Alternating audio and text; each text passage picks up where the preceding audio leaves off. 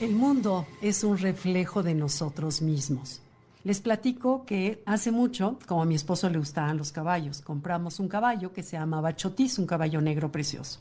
Y ya está grande, ya está viejito, pero durante todos los años que lo hemos tenido, siempre desde que llegó, cuando entra una persona a verlo, independientemente del muchacho que le cepilla el pelo, que lo cuide en la mañana, cuando entra un amigo, una visita, el caballo, inmediatamente que ve a alguien diferente, empieza el caballo a golpear el suelo, así, con la patita delantera derecha, empieza hasta que alguien va, lo acaricia o le da una galleta o le hace caso. Entonces, invariablemente, cada vez que alguien, el caballo hace esto, pero lo curioso es observar qué es lo que dicen las personas o cómo interpretan ese llamado del caballo, que puede ser maña, manía, manera de saludar, manera de exigir, no lo sé. Lo chistoso es observar la interpretación que mis amigos a lo largo del tiempo han hecho de esa maña del caballo. No he visto a ningún otro caballo hacer lo mismo más que a este que se llamaba Chotis. Se llama Chotis.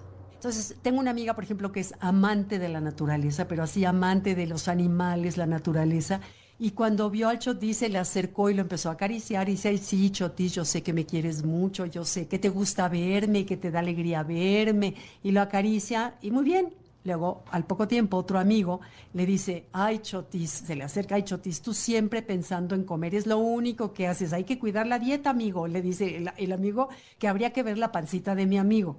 Y luego, por otro, tuvimos una, otro amigo que es así, director de una empresa importantísima y todo el día trabaja y todo el día está estresado. Y total, que llegó con el caballo, vio hacer este movimiento y se le acerca y le dice, ya sé, Chotis, que estás nervioso, que estás estresado, que lo único que quieres es salir a correr al campo y caminar y dar un paseo. Entonces empecé a darme cuenta cómo lo que las personas le dicen al caballo no es más que su propia proyección o interpretación de las cosas. Pero esto no solamente sucede con un caballo, sucede con las personas, sucede con la vida, con las circunstancias, con todo. La realidad no es más que una interpretación, o sea, la percepción es mi interpretación y mi vida entera es una interpretación de cómo veo yo las cosas.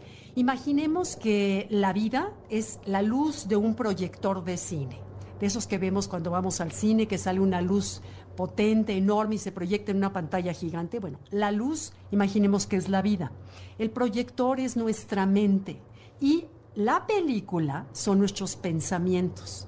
Entonces, cuando yo cambio los pensamientos de la película, lo que voy a ver reflejado en esa pantalla es completamente distinto. Entonces, es, es en verdad increíble comprobar cómo el mundo o la vida es mental, no es física. Cada quien tenemos una visión de la vida, una experiencia de la vida, de acuerdo a lo que yo estoy proyectando que la luz no afecta a la luz, la luz es la vida, el ser, Dios, el amor, esa es la vida que todos traemos dentro. Lo que va a cambiar es que si yo meto la mano en medio de esa luz, voy a ver reflejada esa mano. Esa no es la realidad. Lo mismo sucede con mi interpretación de las cosas. Es decir, yo puedo ver, eh, no sé, si tengo un hermano, un amigo, un vecino, un político, lo que sea, que yo lo considero o cielo o infierno, no es que esas personas sean cielo o infierno, es mi propia interpretación. Entonces, en el momento que yo cambio mi interpretación, es cuando sucede lo que un curso de milagros llama un milagro. ¿Por qué? Porque basta que yo cambie de manera de ver una persona, de manera de perdonar a una persona, que en ese instante sucede el milagro de que la energía cambia.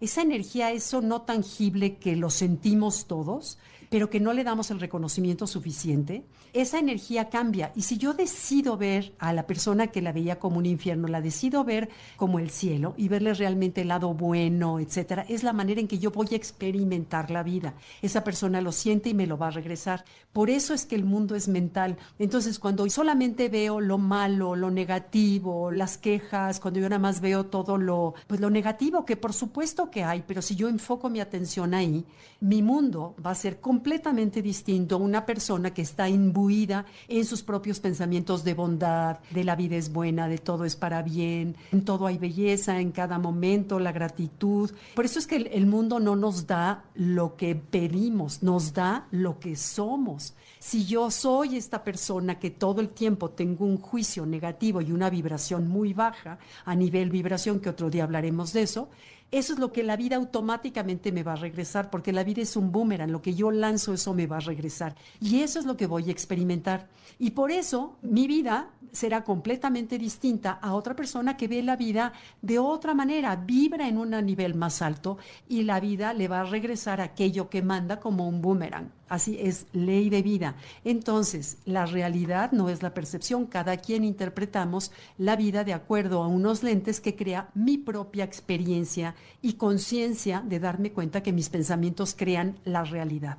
Entonces, bueno, ojalá no existe una adentro y una afuera, no existe la realidad es simplemente percepción y todo lo que yo veo afuera lo estoy creando en mi propio adentro. Por lo tanto, concluimos que el mundo no es más que un reflejo de nosotros mismos. Ojalá que les provoque reflexionar cómo cada quien vemos el mundo y encontrar la causa, ya sea de lo bueno que lo vemos o de lo malo que lo vemos.